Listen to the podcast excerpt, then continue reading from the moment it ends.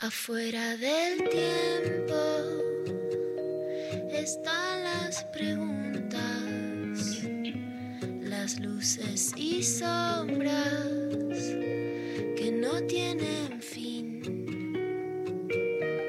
Ahí en la frontera están las señales, besando los bordes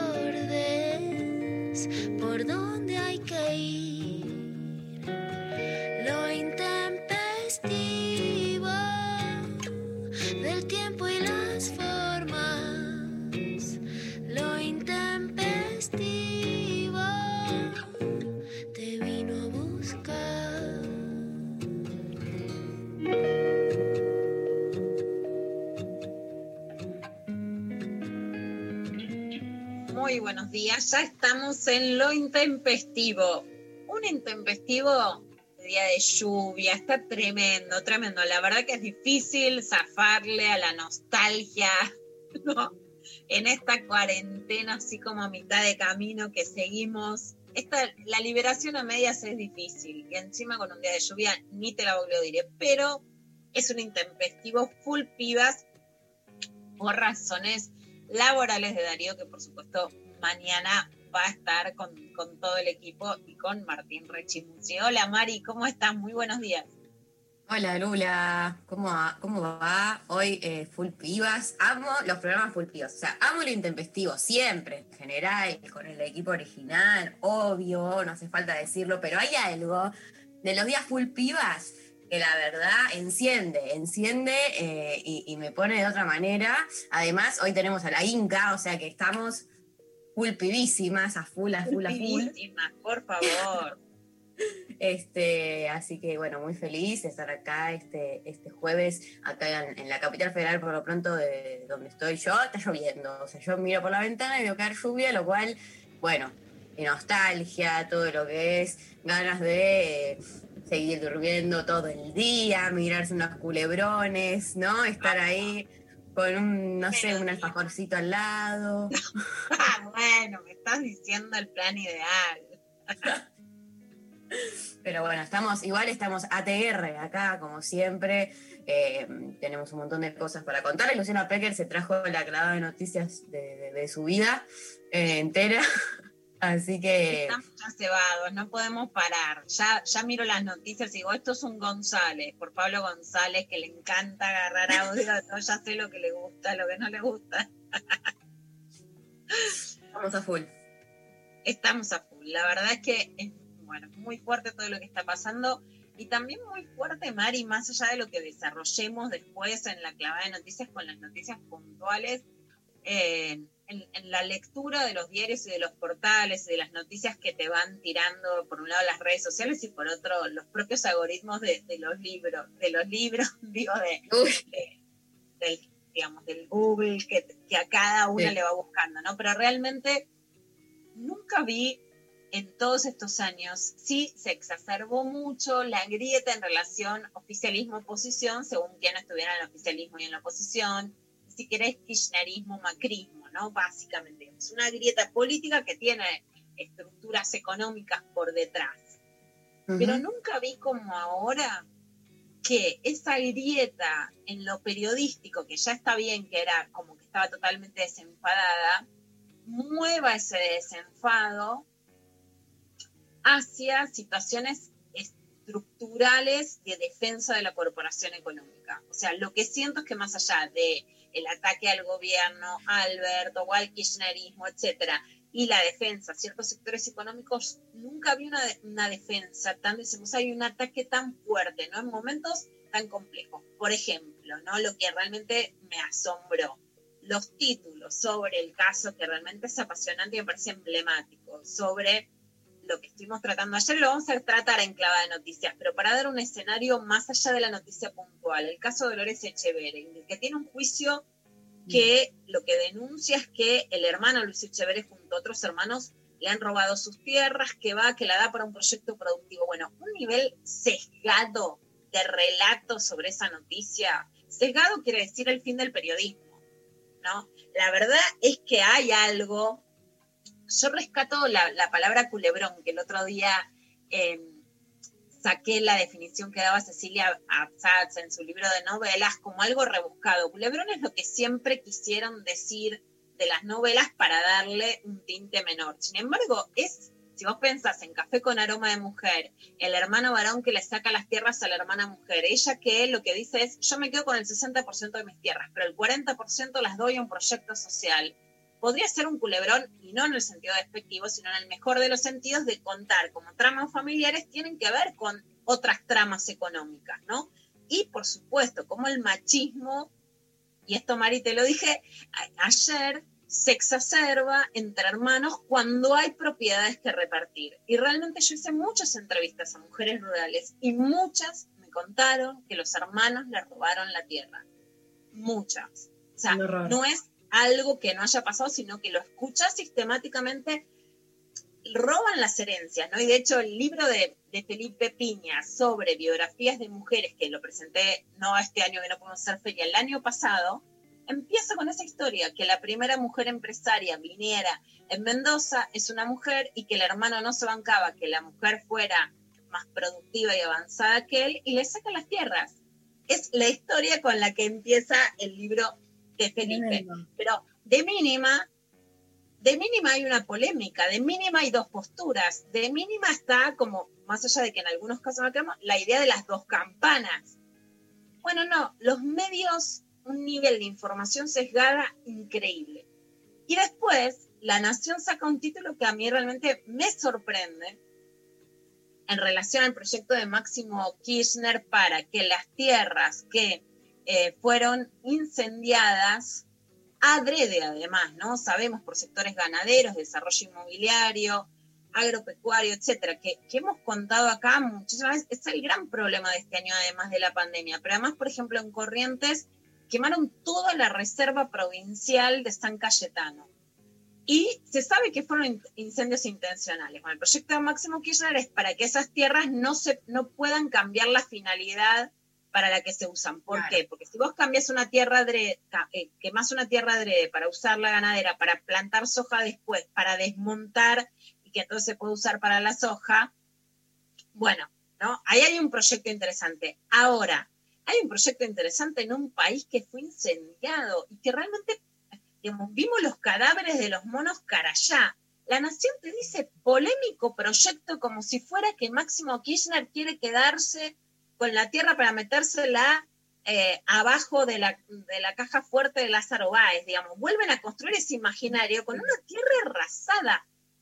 Ahora, hay ciertos temas, que no digo que sean menores o mayores, pero en donde la grieta ya es evidente y no hay vuelta atrás. No hay una lectura nueva ni hay vuelta atrás.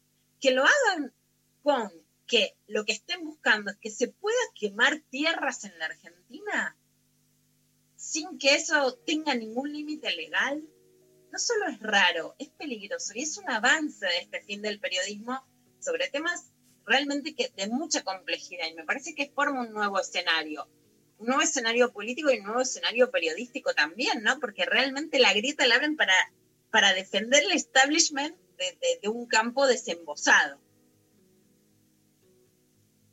Sí, totalmente.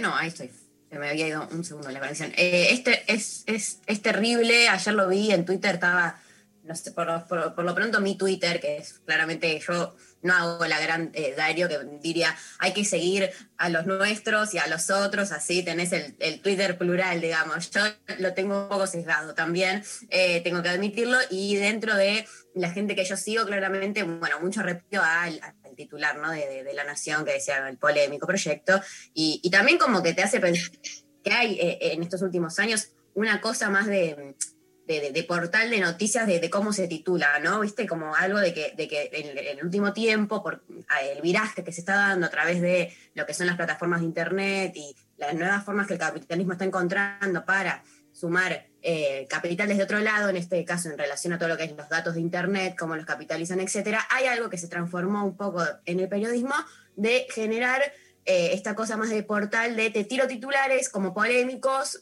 usando la palabra de la nación, ¿no? Titulares que llamen la atención para hacer que se viralice más rápido una noticia, para generar más clics, etcétera. Y en este caso siento que hay algo de eso, ¿no? De poner titulares que después entras a la nota y te das cuenta que cuando desarrolla, ¿no? Quizás no va para ese lado, digo, ay, estuvo dando vueltas también esta semana eh, no me acuerdo ahora bien, otra noticia así que era eh, el primer contagiado de coronavirus, no, una persona que le dieron una vacuna, eh, la prueba de una vacuna, falleció. Y después entrabas y no le habían dado la vacuna, ¿no? Como algo de eso también, de, generar con los titulares ciertas expectativas en el sentido de que uno quizás no entra a la nota y se queda con el titular y empieza, claro, ah, Máximo Kirchner no sabe lo que está haciendo, después eh, probablemente sea lo que pase, o, lo veo en mi familia también, en gente cercana, ¿no? Que te dicen, no, porque Máximo eh, no sabes lo que hizo con la ley de no sé qué, y después decís, pero entraste a la nota, leíste, y probablemente la respuesta sea que no.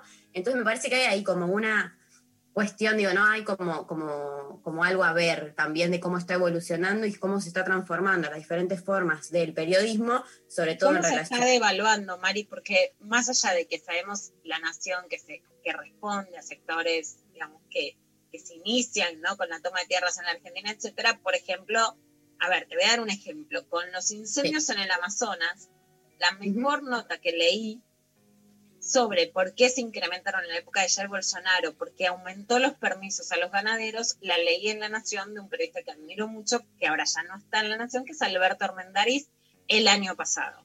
Lo que quiero decir es que a un diario que sabemos sesgados en ciertas cosas, la verdad es que te podías informar y aprender en algo que no, ya no vamos a llamar como objetividad o neutralidad, pero que todavía había un decoro en el periodismo donde podés leer e informar. Ese decoro se está perdiendo y se está perdiendo no para una grieta. Y en esto no quiero decir que no haya existido la UFER, que ya algunas causas están mal, pero yo al menos soy absolutamente intolerante con la corrupción y con y creo que el sesgo en, en las causas de corrupción no es que es justificable, pero que es distinto hablar así sobre el ambiente que, esto es otro escalón, es otra esfera de lo que estamos hablando. Terrible. Me da, digo como, uy, no, qué, viste, una desesperanza de decir, ya está, como a partir de ahora todo puede ser peor, que es un horror, ¿no? No está bueno vivir así porque es tristísimo, la verdad, hay que tener un poco de, no sé, de fe en, qué sé yo, en algo de la vida, pero veo este, hablamos de estas cosas y me agarra un bajonazo, sobre todo estudiando comunicación, que digo, no, no puedo creer, estoy estudiando, ¿para qué estudio esto? Solo para darme cuenta que todo es más horrible de lo que ya pensaba que lo era, pero bueno.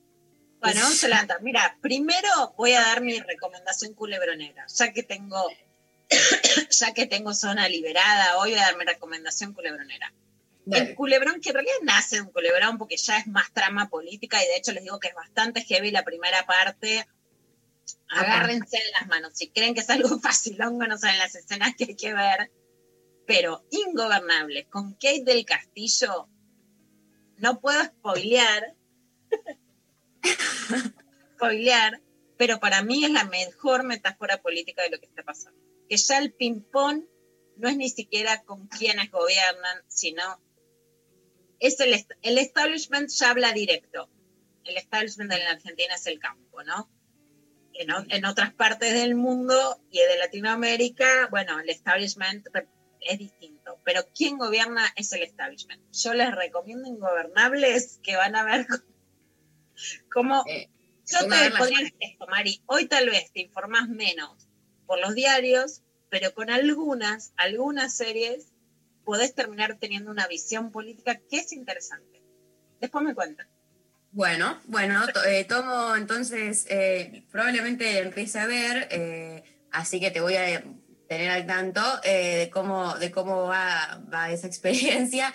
Pero bueno, hoy tenemos, eh, eh, hay una consigna y hay una data que yo me, me, enteré recién, porque estábamos hablando, ah, la consigna, ah, ¿qué sorteamos? Y dije, ¿cómo? ¿Qué está pasando acá? Luciana Pecker nos está por volar la cabeza. contanos, Lula, contanos, ¿cuál es la consigna? Y contanos todo. Así vamos con de todo de una. Consigna y el premio que está tremendo.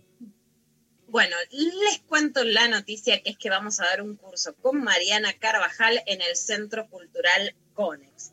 El curso va a ser... curso de Luciana Pecker, pero ya no lo puedo creer, estamos todos pidiendo a gritos un curso de Luciana Pecker, eh, eh, veníamos a full esperando este momento. Bueno, al final, ahí estamos, el curso se llama La intimidad es política, es con Mariana Carvajal y va a ser todos los domingos de noviembre a partir del 8 de noviembre en el Centro Cultural Conex. Me sumo a Darío, me sumo a Felipe, me sumo a Mauro Zeta, me sumo a Soledad Barruti. Nos sumamos ahí con Mari y vamos a hablar de anticoncepción, aborto legal, a sol despeinada. Ahí está. También nos, sumamos a toda la fila en un trencito carioca. Eh, vamos a hablar de abuso sexual eh, y de educación sexual en el Centro Cultural Conex, todos los domingos en un curso que vamos a dar, ¿no? Y la idea es hablar de cuáles son los derechos del deseo, porque es verdad que es todo bajón, pero hay, hay muchas cosas que pasaron en los últimos 20, 30 años que son muy optimistas. ¿Y qué quiere decir? Que antes vos tenías deseos, pero esos deseos no estaban amparados por derechos. En realidad muchas de las leyes que construimos con mucha pelea, con mucha lucha, con muchas notas también periodísticas, generaron nuevos derechos para esos deseos. Bueno, ¿cuáles son esos, esos deseos que ahora están amparados por derechos, ¿no? Que antes eran deseos personales, ahora son deseos que están amparados por la ley.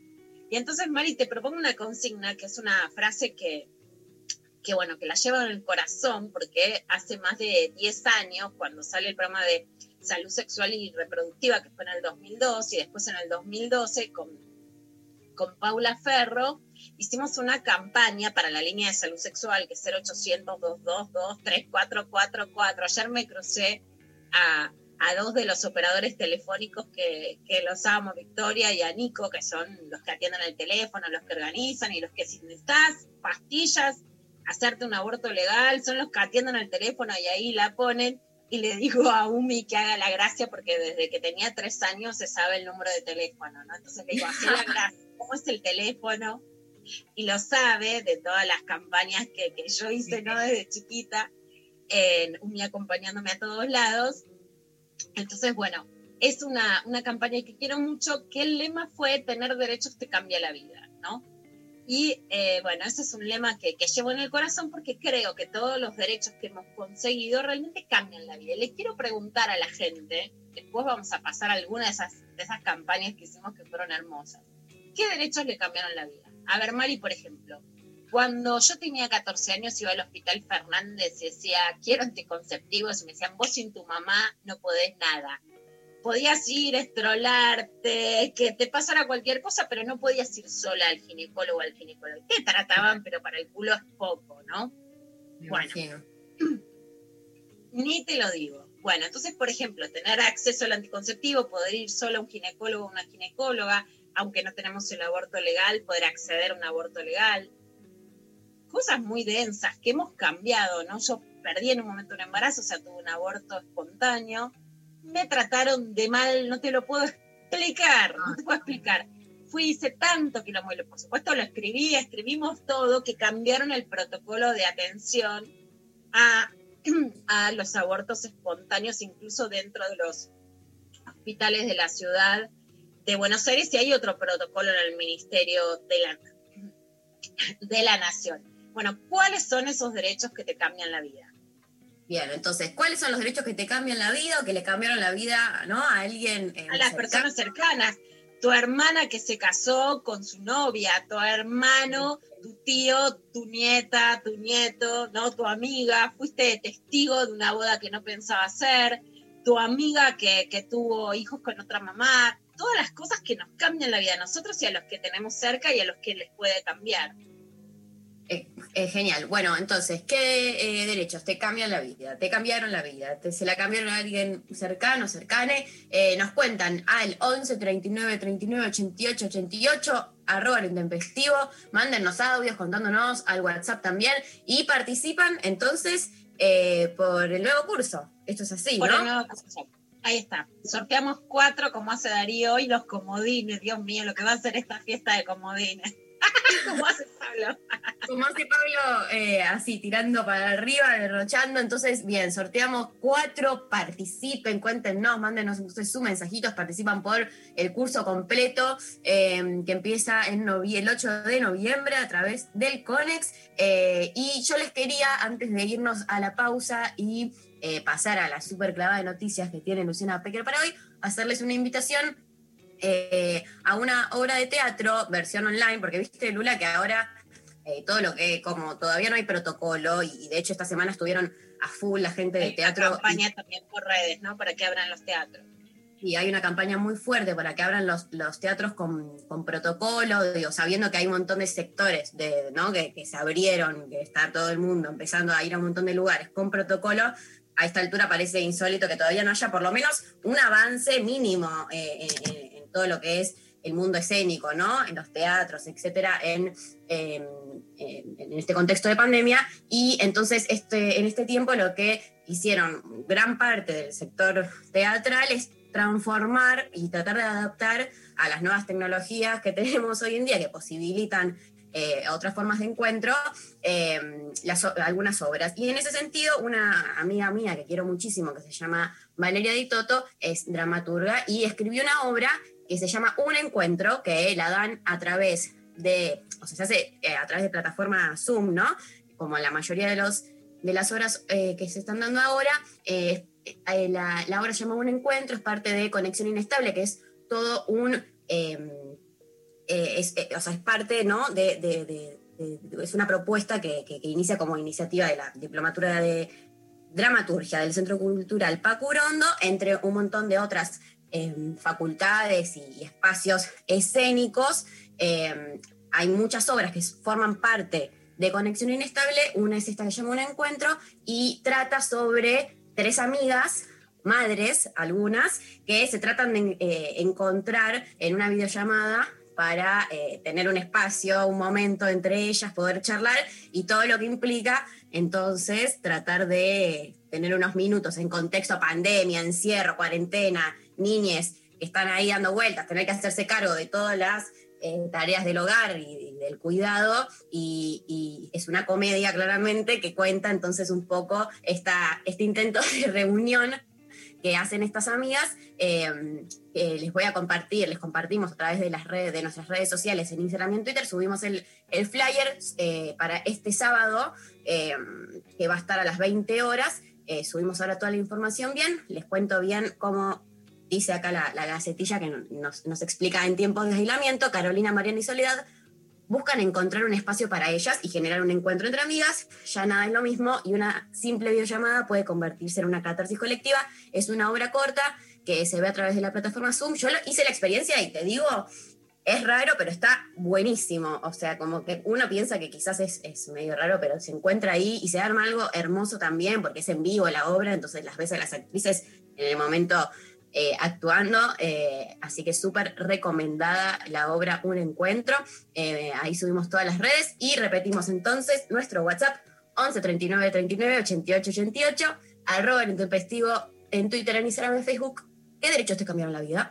¿Qué derechos le cambiaron la Que vida? animen, que nos manden, que nos cuenten. Además, piensen en todo. A ver, ¿te querías hacer la ligadura de trompas? No te dejaban. Aunque no te la hagas, le dijiste a un flaco con el que estabas a tu marido, che, si te haces la vasectomía, bueno, ese derecho ya te cambió la vida porque te cambió la conversación.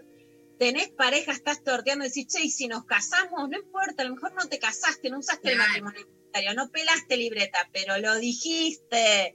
No, son derechos que te cambiaron la vida. Dijiste, che, si voy a, a- si me hago la fertilización, bueno, la fertilización asistida, que además es igualitaria, te cambió la vida, te cambió los deseos, te cambió saber que tenés esa perspectiva y que no solo las personas que tienen cuenta bancaria en dólar blue, que ahora hasta una bicicleta te la tienen Sí. frenada, bueno, y vos podés fertilizarte porque está dentro del Estado, te puedes separar, puedes denunciar violencia de género, digo, cuántas cosas que nos cambiaron la vida. Dale, mándenos mensajes y cuéntenos en esto intempestivo full. Hermoso. Bueno, vamos a una pausa entonces escuchando a Los Abuelos de la Nada con un temón que a mí me eh, encanta, Cosas Mías, y volvemos con más lo intempestivo.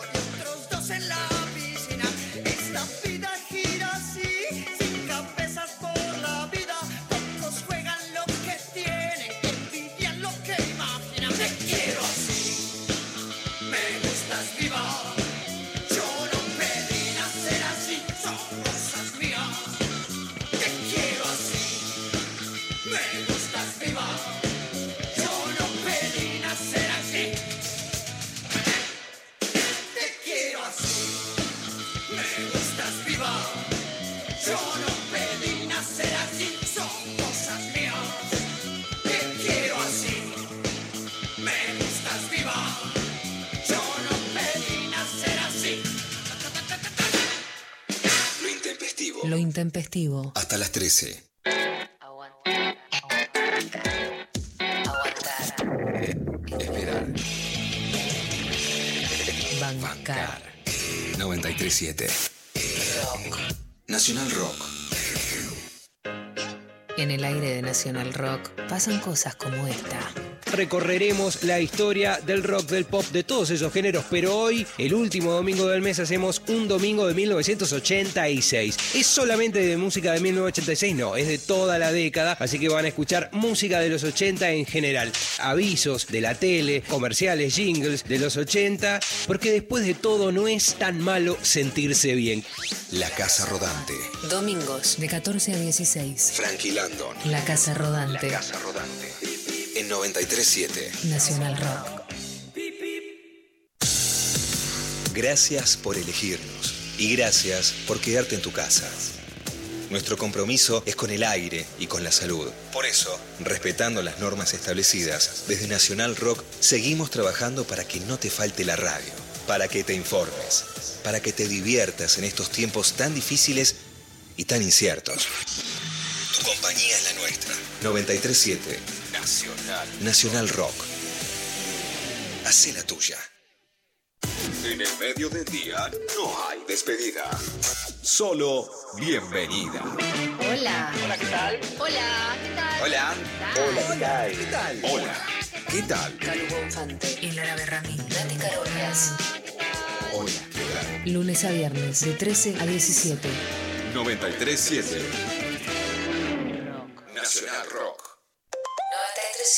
Estamos en Twitter. Arroba Nacional Rock 937. Lo intempestivo te vino a buscar.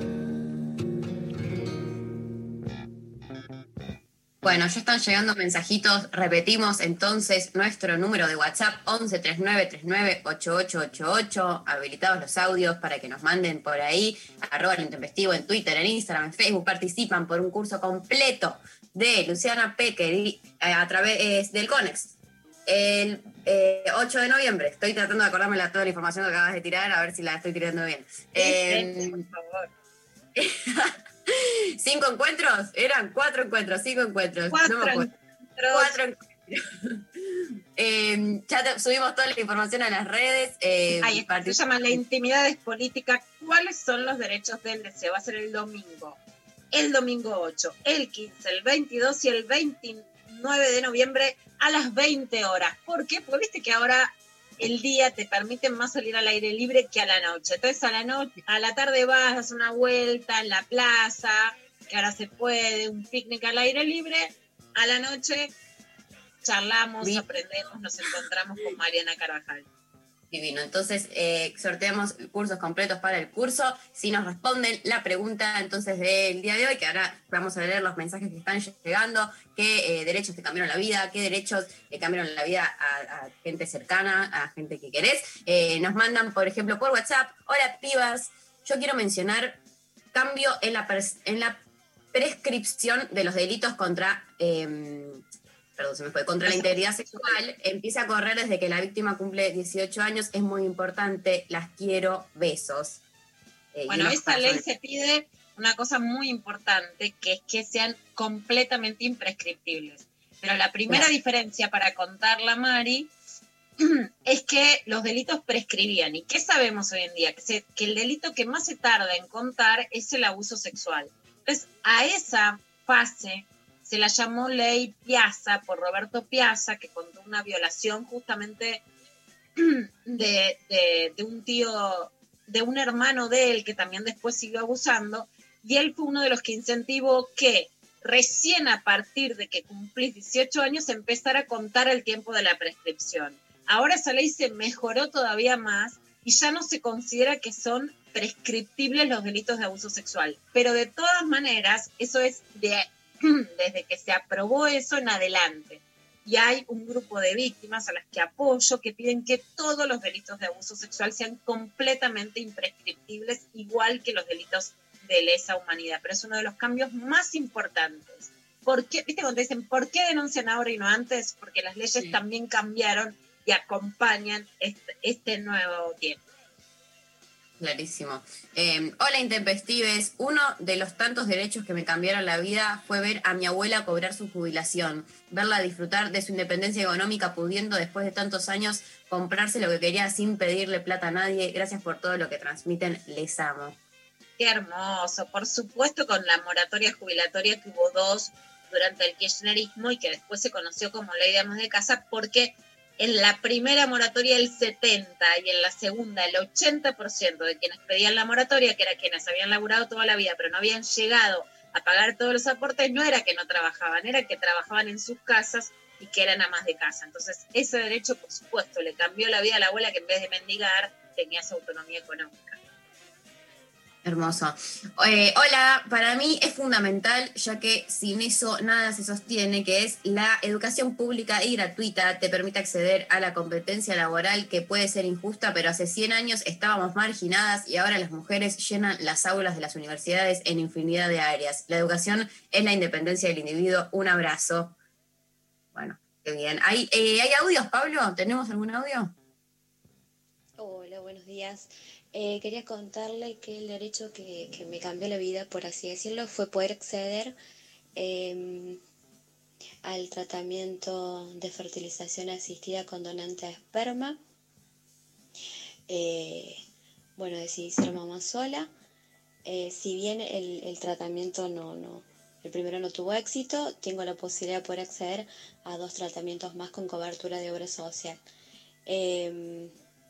La verdad que, que, la ley de reproducción asistida eh, para mujeres que decimos ser madres solas es, es un, un, gran avance para, para nosotras. Eh, así que bueno, poniéndole pilas. Eh, y lo otro, eh, quería decirles que los escucho toda, todos los días, todas las mañanas. Me acompañan en lo laboral desde mi casa. Les mando un beso grande a todos. Beso enorme, enorme, enorme, enorme acá también. Llueve afuera, llueve adentro. Yo ya empecé a llorar, por supuesto. María, es una gran emoción. ¿Sabes qué? La primera revista donde trabajé fue la revista Luna, que Mariana Carvajal y Dina Hauser hacían las notas de tapa, yo las ayudaba. Y una de las grandes notas eran las madres solas, que en la revista Noticias, por ejemplo, aparecían como las madres amazónicas, ¿no? Las, las que se creían que podían todo, bueno, muy demonizadas en ese momento no te dejaban, después los centros de fertilización lo aceptaban sotoboche, porque no estaba regulada la fertilización asistida. Y ahora, primero fue en la provincia de Buenos Aires, porque eso sí fue una gestión de Daniel Solí y de su ex mujer Karina Rabolini, que habían hecho muchos tratamientos, y primero se aprueba en la provincia de Buenos Aires y después a nivel nacional tener acceso a hacerte un tratamiento y a poder ser una mamá sola es realmente algo muy revolucionario. Y aún así, aún cuando, y, y, y te damos todo nuestro abrazo, aún cuando un tratamiento no funcione, que es un proceso muy difícil en el que hay que estar acompañada, tener acceso a otro es una democratización del deseo de la maternidad que realmente es muy valioso y que no pasa en casi ningún otro país del mundo. Fuertísimo. Bueno, qué bueno. Eh, te leo por Instagram, nos llega eh, Antonella que escribe, a partir de la ley de matrimonio igualitario eh, se posibilitó la, la, posibilitó la visibilidad de otras entidades, se puso en eje la necesidad de ser visibles todas, todos, todas las entidades existentes, abrió una puerta, una revolución inmensa y que sigue hoy también. Bueno, sí, adherimos completamente. Eh, nos mandan también buen día intempestivo, soy Vero desde La Plata. Me voy un poco al pasado, a la que creo una gran ampliación de derechos, el divorcio, hace 33 años, algo completamente impensador. Recuerdo y celebro esa gran conquista familiar que permitió una vida más genuina y transparente. Los saludo muy afectuosamente. Por Eso supuesto, te juro, resistencias que tenía la, la aprobación de la ley de divorcio en la Argentina voy a decir algo que es que eh, hace par, algunos años, vieron que yo soy, me considero joven, eh, eh, y me acuerdo cuando, me acuerdo cuando, no sé, hace 10 años, con él yo era chiquita, un poco más quizás también, medio puber, que no me acuerdo que estábamos hablando, mi familia, no sé qué, y alguien como que menciona, claro, sí, cuando se, se aprobó el divorcio, yo dije, ¿cómo? Como que no, viste esa cosa de nacer en, un, en una familia progre, ¿no? Todo lo que hablábamos un poco ayer. A ver, Pablo, te, para, le voy a pedir algo a Pablo. Suéter, casémonos vía México, Paraguay, para explicarle cómo impactaba en la cultura popular. Hay una canción muy famosa, ¿por qué? Porque la gente no se podía volver a casar en la Argentina. Entonces, vos, ahora hablamos de poliamor, antes era casémonos vía México, Paraguay. ¿No? Porque te tenías que ir a casar a otro lado, Mari, no podías otra bueno, vuelta. Tremendo, yo cuando, cuando me enteré dije, ¿cómo? O sea, no me parecía posible que, que como no, no, entendía, como aparte que sea tan reciente, porque ni siquiera es que, ah, bueno, hace un montón de años, ¿viste? Como me acuerdo de ese impacto de decir, pero hasta hace tan poco, eh, no era legal, me están cargando. Tenemos el tema, a ver. Escucha, Mari, escucha.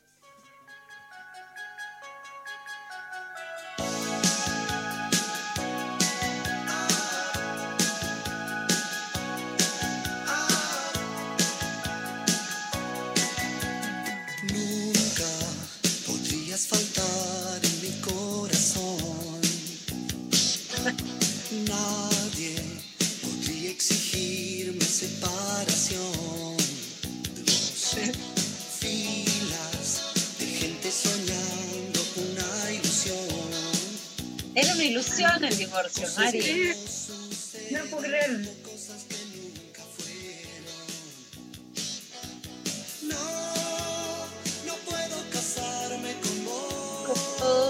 Ah, tremendo.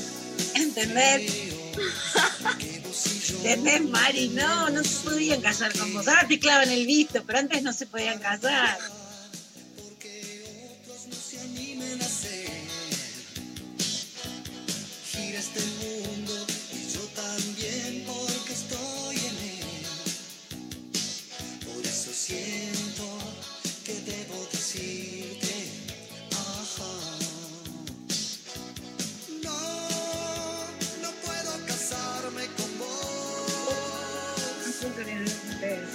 Hermosa, alto, alto tema.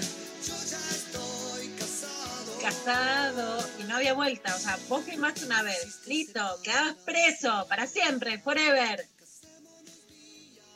Y ahí venía él. Casémonos y México.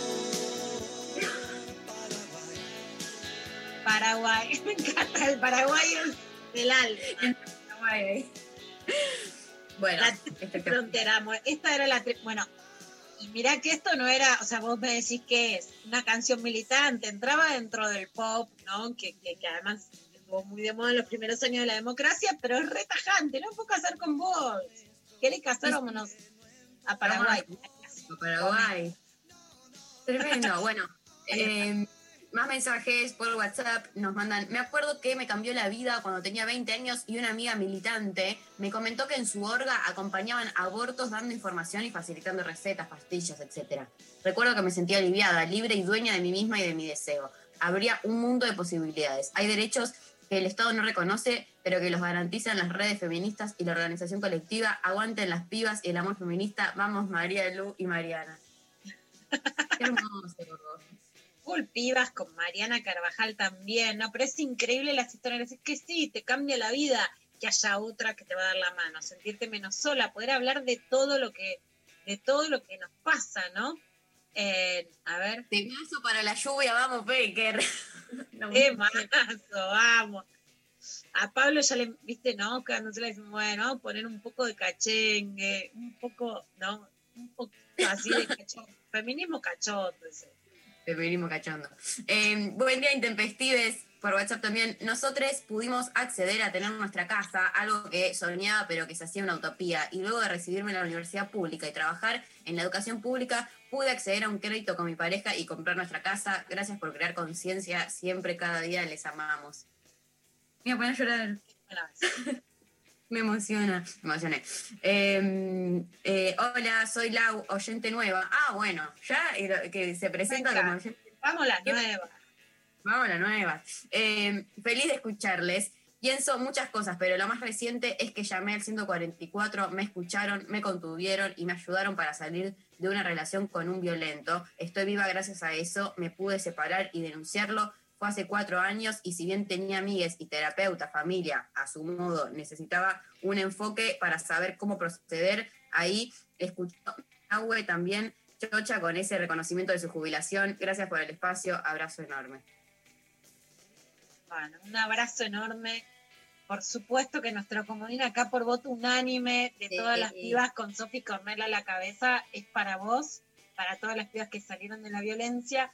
Porque eso, que es tan difícil hacerlo un poquito más acompañada a pesar de todo lo que cuesta, es mucho mejor. Saber que hay un teléfono del otro lado es mucho mejor.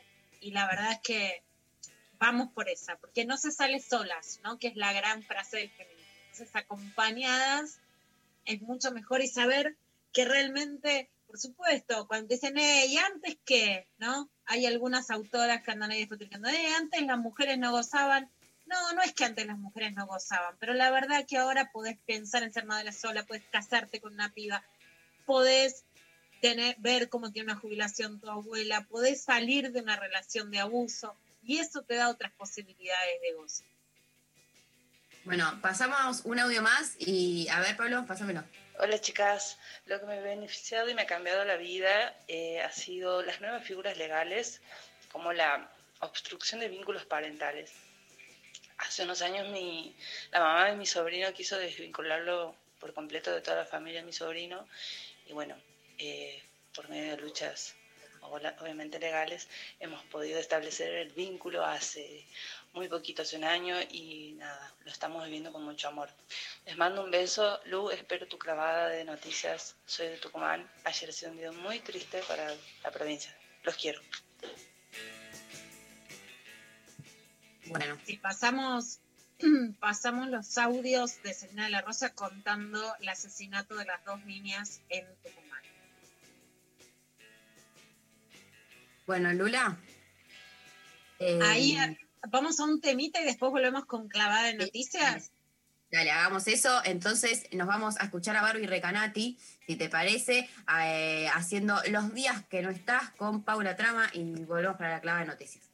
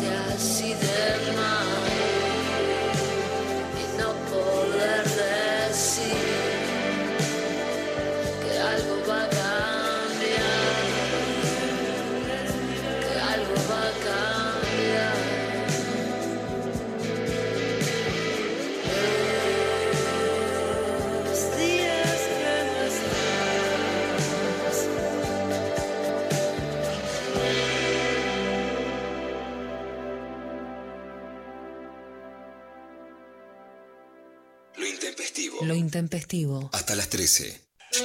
En pantanos de ideologías poco precisas, Una radio llega. destruye, Construye. destruye y traza una línea por el caos.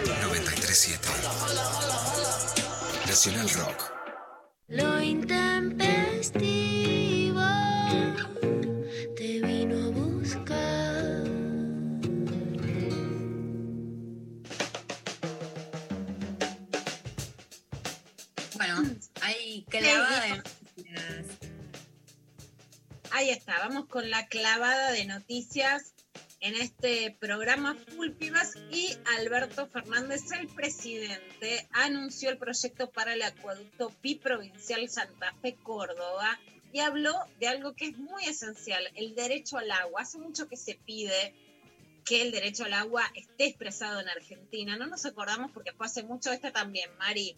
No la Sí. sabes, hoy estoy como en un programa de no, me- no me gusta, estoy buscando una frase en mi cabeza que no me sale. Porque educando a Mari, ¿quién sos? ¿Viste? Pero contándole cosas que no viviste. El educando a, lo odio. Pero contándole a Mari, me copa. Contándole, contando. Uruguay tiene una gran tradición, Mari, como que la democracia no es solo votar, sino que tiene una forma más sencilla de ir a los plebiscitos que en la Argentina hubo muy pocos. Eh, en cambio, en Uruguay a todo te lo plebiscitan. Plebiscitaron hace muchos años el derecho al agua y sí lo declararon derecho constitucional. Hay toda una historia que a mí me apasiona porque el agua es el nuevo oro, ¿no? Y sobre esto, bueno, se habló mucho y sobre eh, el potencial del agua de Brasil, Paraguay y Argentina en el acuífero guaraní, es un tema que me apasiona y que Alberto Fernández también, sin hablar de todo esto del acuífero y todo, pero hizo referencia al derecho al agua ayer en el acto. Creo que esto demuestra lo que podemos hacer cuando, cuando priorizamos el interés colectivo, la necesidad colectiva, que es de lo que habló Omar y de lo que habló el gringo más específicamente. Y yo lo celebro, lo celebro. Es solución para santafesinos y para cordobeses. Es solución para argentinos.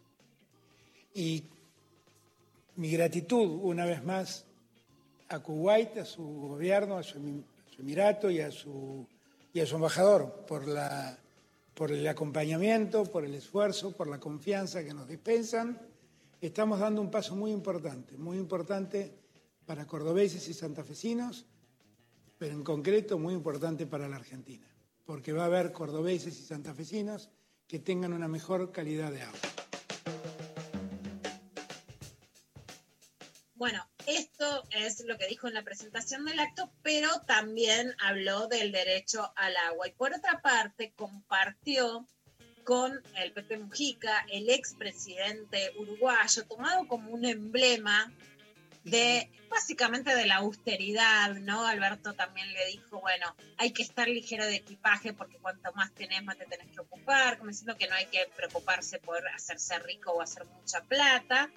Eh, y el Pepe Mujica anunció, tiene más de 80 años que se retira de la política también eh, por la pandemia. No te estás despidiendo, nunca te vas, siempre estás presente y sembrando futuro. Gracias, querido amigo Pepe Mujica, porque el expresidente dejó su banca en el Senado uruguayo, digamos que precipitado por la, la pandemia del coronavirus y por su edad.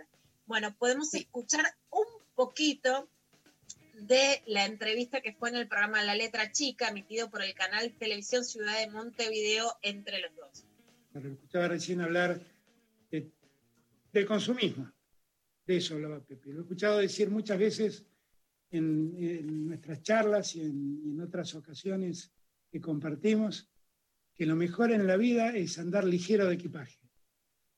Porque cuando uno tiene, empieza a depender de lo que tiene y empieza a preocuparse y a dedicarle tiempo a lo que tiene. Y en verdad, cuando uno menos tiene, es feliz con menos. Es una gran enseñanza de Pepe. Es una gran enseñanza ética y moral para la vida individual de cada uno de nosotros. A veces nos trastorna convertirnos en gente poderosa, en gente rica, Y lo que no nos damos cuenta es que detrás de eso estamos perdiendo un montón de libertades. Y ese mensaje de Pepe, que a mí me quedó grabado, ¿eh? hay que andar por la vida ligero de equipaje, dice Pepe. Tiene razón, tiene mucha razón. Aprovechen a Pepe, no pierdan el tiempo conmigo. Tienen un ser enorme en Pepe. Señor Yo les pres- agradezco que me hayan dejado participar este ratito con ustedes y de disfrutarlo a Pepe como lo disfruté con sus comentarios. Pero aprovechenlo a él.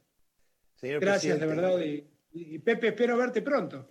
Que el virus no nos no nos impida vernos. un abrazo. Abrazo enorme, Pepe. Abrazo. Te De más quiero está mucho, decirle que esperamos que se, que se avance lo más rápido posible para salir de la difícil situación que está y vaya en nuestro nombre el, el abrazo del pueblo uruguayo a nuestro querido pueblo argentino. Y lo digo de Muchísimas corazón. Se lo Muchísimas agradezco. gracias, lo sentimos y sepan que tienen en mí un amigo que quiere mucho Uruguay. Bueno, es un amigo.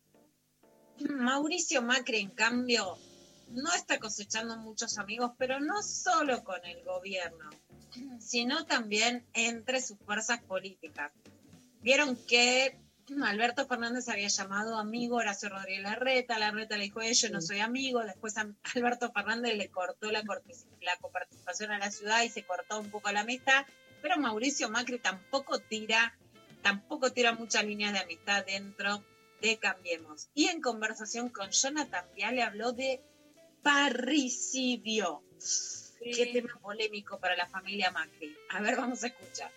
Hoy, la verdad, digo la verdad, sin hipocresías. Hoy siento que no he terminado el proceso de, de lo que viví, de una responsabilidad gigantesca que la asumí con un enorme honor, pero que me provocó un enorme desgaste personal, familiar. Entonces yo hoy siento que tengo que cumplir con los argentinos haciendo lo que estoy haciendo. Y viendo además que hay muchos dirigentes que, como es lógico, todos los curas quieren ser papa, decía Menem, creo, ¿no? Entonces yo tengo que apoyarlos, apoyarlos a crecer para que además sepan que no hace falta hacer parricidio, porque no, no, yo, no me- yo no estoy en ningún lugar, no estoy queriendo ocupar ningún lugar. ¿Decís por Horacio eso? No, en general, en general, porque es natural, es natural que pasa al ser humano, el tipo hay que sacarlo de ese lugar, entonces hay que correrlo. Entonces,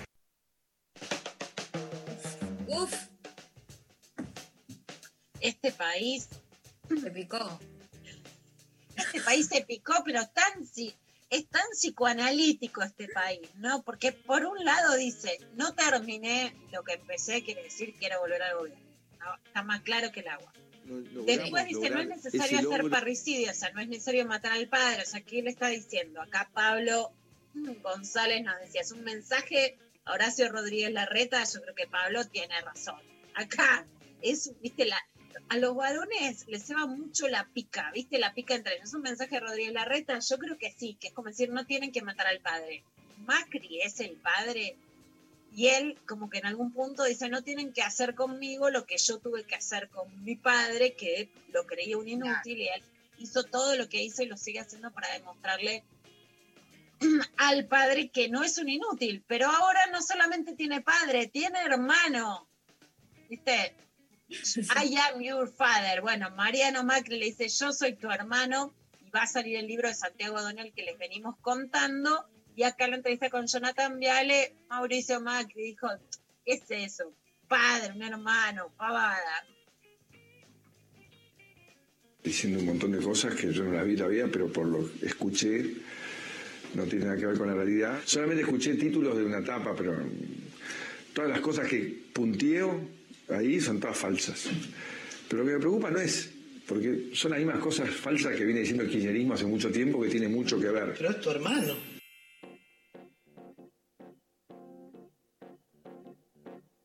¿eh? Qué filoso, Johnny. es tu hermano. Y sí, no es solamente decir es tu hermano, es, dice que hubo corrupción, dice que hay irregularidades, dice que ensuciaste la memoria de tu padre, dice que en correo argentino, dice que en los Panama Papers, bueno, según la nota de Infobae sobre el libro de Santiago Donel sobre los Macri, eh, en realidad no es que Mauricio no le importa, sino que intentaron parar el libro con muchas cartas documento y que no lo lograron. Hay otra serie, esta no es culebronera, esta, esta es esta es aceptable para quienes no quieran culebrones, que es. Succession, que se las recomiendo mucho. Bueno, me hace acordar mucho esta parte a Succession. Primero porque sí, porque todo tiene que ver con la sucesión y con la disputa con el padre que no termina más. Yo digo, basta, anda al diván y cortemos esta novela nacional. Y por otro lado, que cuando hay un libro que va a ser una biografía, lo quieren parar, sin parar, con cartas, documentos, con intimidaciones, y cuando no pueden, dicen, ah, no, libro, todas pavadas. Y el periodista filoso, todo lo que dice, es tu hermano hasta, hasta ahí el ADN lo teníamos. El ADN, al ADN llegábamos, pero estaría interesante que conteste a las denuncias que no le hizo la Oficina Anticorrupción, pero que en este caso va a traer el, el libro. Y hablando de hermanos, justamente como decíamos al principio, Mari, la verdad es que la toma de las tierras y de la herencia de las hermanas mujeres por parte de hermanos varones poderosos no es un hecho excepcional, es una de las violencias económicas del machismo de la que menos se habla, pero que más sucede. Y en este caso realmente es muy impactante lo que está pasando con Dolores Echevere. Yo creo que además, en un momento, por un lado, de toma de tierras, pero además que el periodismo está instalando que hay una toma masiva de tierras y que lo que están pidiendo es el desalojo, se toma también como caso emblemático el desalojo de Dolores Echeverre de las tierras que ella reivindica como suyas y en las que además le cede el 40% al proyecto Artigas que formó junto a Juan Grabois. Vamos a escuchar primero como una patota la iba a intimidar y después la voz de Dolores Echeverre en las redes sociales que las pueden seguir a través de las cuentas del proyecto Artigas. Yo lo que digo es que tenemos una constitución y tenemos un poder judicial para lugares para ir a, reclamar si usted tiene un problema con sus familiares, pero en esta propiedad hay gente que no tiene seguro. No, Discúlpeme, señor, yo estoy acá en mi casa. ¿Usted me viene a dar un consejo de lo que yo hago en mi casa? Discúlpeme, yo a usted no lo conozco. No entiendo por qué yo tengo que dar una explicación a usted. nosotros lo que venimos a decirle de buena manera es que tratemos de arreglar esto una forma pacífica y de la mejor manera posible. Si usted quiere, señora... ¿Pero usted está amenazando? no, no, ¿Cuál es la otra manera si, no es la pacífica? Si, usted quiere, bueno, pero si usted quiere, se lo pido de rodillas. Dígame, ¿qué necesita? ¿Eh? Que se retiren, que señora. se retiren de acá, señora. Que se retiren sin ningún problema y dejen tranquilo y la propiedad privada sea emblemático este audio por muchos motivos, ¿no? Se lo pido de la manera pacífica, como bien lo dice en el momento Dolores Echeverre, es que hay otra manera que no es pacífica. Por supuesto que esto no es my planning en un sentido en un sentido banal o liviano de un tipo que te va a explicar cosas, pero hay fueros, hay justicia donde ir y sí, ya lo sabe, no necesita que se lo explique. Tú sabes, Mari, que me llama mucho la atención la parte donde el tipo le dice, si quiere me arrodillo. Durante toda la pelea por las 125 y las retenciones, el campo lo que decía es, no nos vamos a arrodillar frente a Cristina.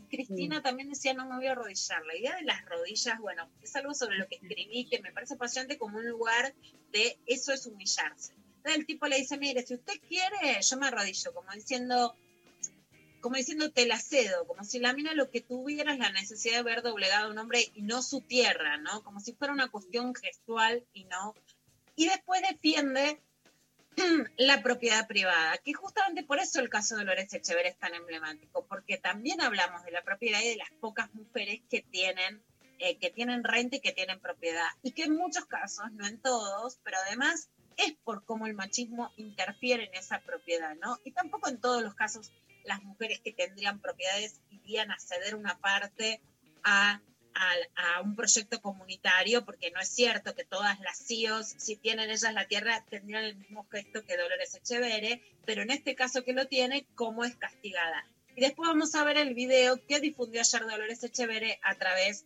de la cuenta de Proyecto Artigas. El ex ministro Luis Echevere ha anunciado que mañana vendrá con una patota a sacarme de mi casa, a mí y a mis compañeros del Proyecto Artigas lo hace con mentiras y engaños, que lamentablemente son oídos por algunos.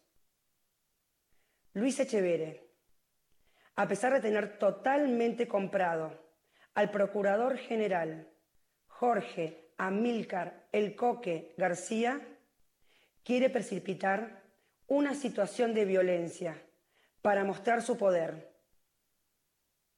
Quiere torcer la voluntad del juez de garantías, también la del fiscal, que afirmaron que aquí no hubo violencia, por lo tanto, no hubo usurpación. Ayer fueron a amenazar a mis hijos, por lo que el juzgado federal dispuso su custodia.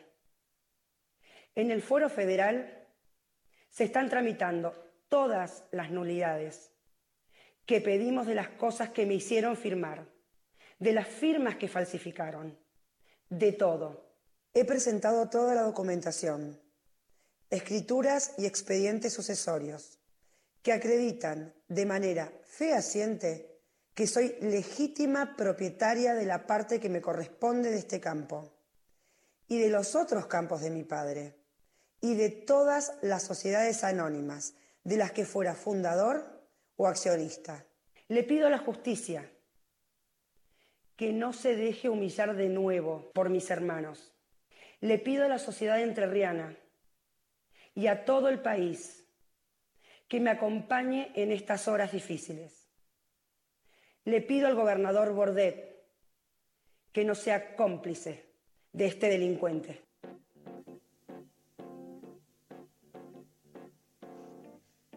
Ayer en un tuit Sandra Russo, muy injustamente demonizada en los últimos años, escribió, esta noche todas somos Dolores Echevere y creo que tiene razón. Y que realmente más allá de la política María, la que por lo menos yo no subestimo como, por supuesto, una forma de acción de la gestión pública, yo creo que hoy la verdadera grieta es entre el poder económico y el poder popular.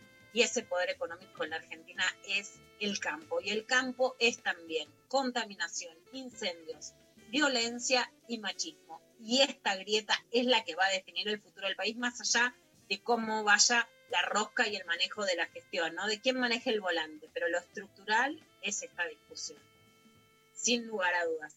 Si querés, Mari, nos vamos a un tema, pero vamos a seguir después con más clavada de noticias, porque tenemos noticias, pero mira, para tirar al techo y vamos a dar unas, un par de vueltas por el mundo. Bolivia, España, Roma, Vaticano, lo que quieras. No podemos cruzar las fronteras, pero te llevo a pasear un rato. Me encanta Luciana Pecker que nos lleve a pasear a todos por donde quiera. Nos vamos a la pausa escuchando a Sara Eve eh, haciendo esa mierda así subimos un poco y volvemos con más clave de noticias.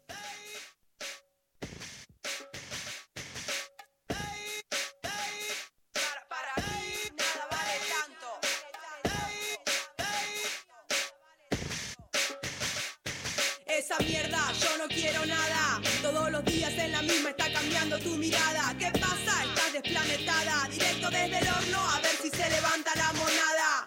No te sirve estar mareada, esa cosa pega mal y el cuerpo te tiene encerrada. Sabes que sos muy linda pero muy improvisada. Déjate de joder y no quemes la guita.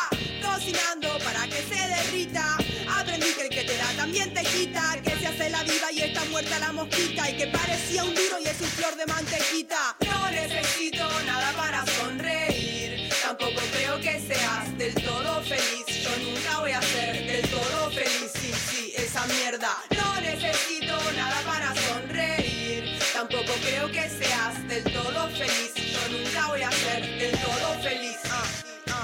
Sos clientela pintada al óleo. El eslabón del engranaje que mantiene el morbo narco y el negocio del petróleo. Tomás pastillas ni que fueran caramelos de propóleo. Pará, siempre estás volando bien arriba. Y el arribo no te lo aguantas sin vivo. Transaste el bombo por un poco de incentivo y ahora todo lo real te resulta desconocido. Todo lo que no haya y pegue tiene el signo peso. Todo aquel que calle y pague se arruina los sesos. Yo quiero armar el pogo y que salgan ilesos, ni muertos ni presos. Eso no se toca, ni se corta, ni se pega, ni se saca. Cuánta gente mete, cuánta gente mata. Hay bandas y partidos repartidos repartiéndose la plata y el comercio de la lata. Acá la que más cobra suele ser la más barata. Y siempre hay un careta que tranza con una rata. Basta, para, no quiero hacerlo. No necesito nada para sonreír.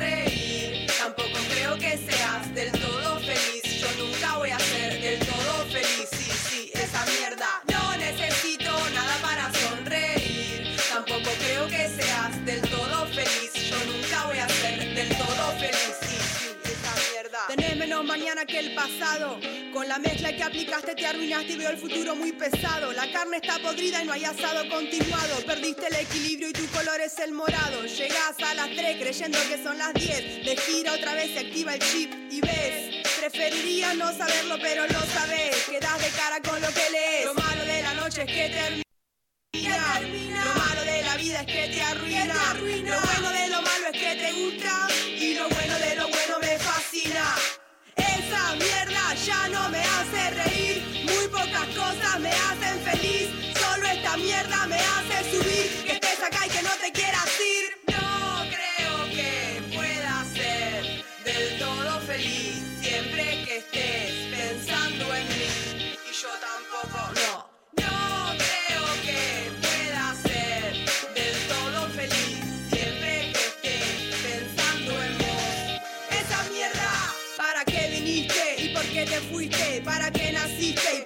Es triste?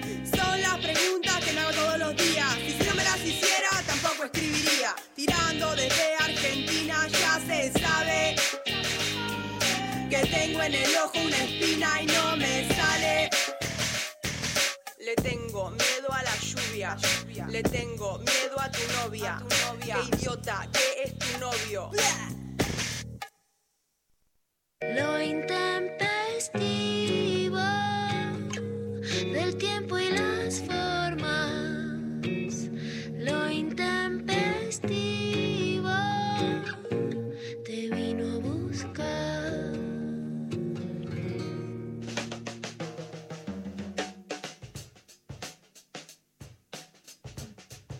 Seguimos en clavada de noticias y en la prensa, incluso argentina, como las elecciones en Bolivia no dieron lugar a dudas y ganó el movimiento al socialismo creado por Evo Morales. Ahora intentan hacer una cosa, me parece que es medio como Cristina y Alberto, ¿no? ¿Quién maneja quién?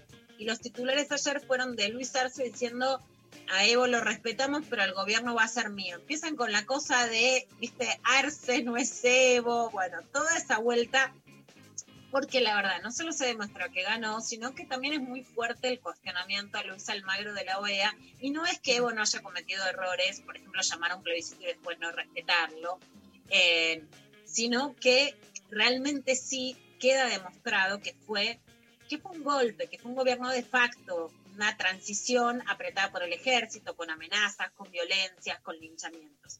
Esto decía ayer Evo Morales, que fue al destape con Ariel y Jalal.